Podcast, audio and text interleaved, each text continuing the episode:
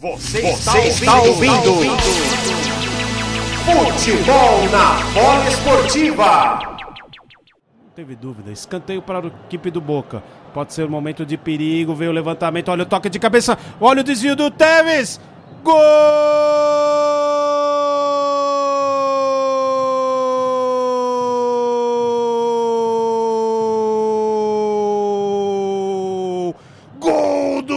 Boca Juniors. Teves número 10, Carlitos Teves. Após cobrança de escanteio, houve o desvio do esquerdoso ali mais aberto, a bola sobrou e o Teves só cutucou, empurrou para o fundo do gol. Tinha condição legal o Teves Tá lá a bola dentro do gol do goleiro João Paulo e o Boca Juniors abre o placar logo no segundo minuto de bola rolando deste segundo tempo. Boca Juniors 1, Santos 0 no detalhe do gol. Juliano Pássaro. Depois de uma jogada ali pelo lado esquerdo, uma falta, o Boca Juniors ganhou o escanteio, o escanteio foi bem cobrado pelo Pavon.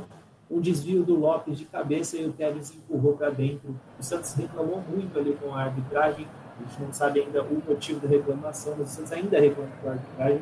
Mas o gol foi confirmado, segue Boca Juniors 1, Santos 0.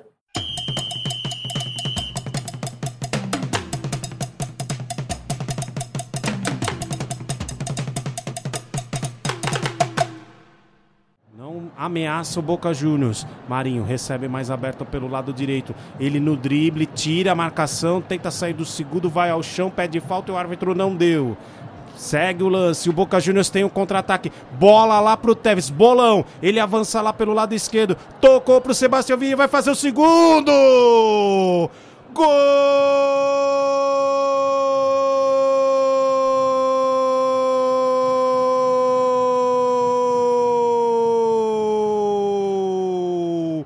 Gol do Boca Juniors!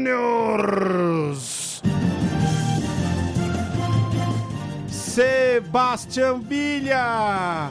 Sebastian Villa, um contra-ataque mortal.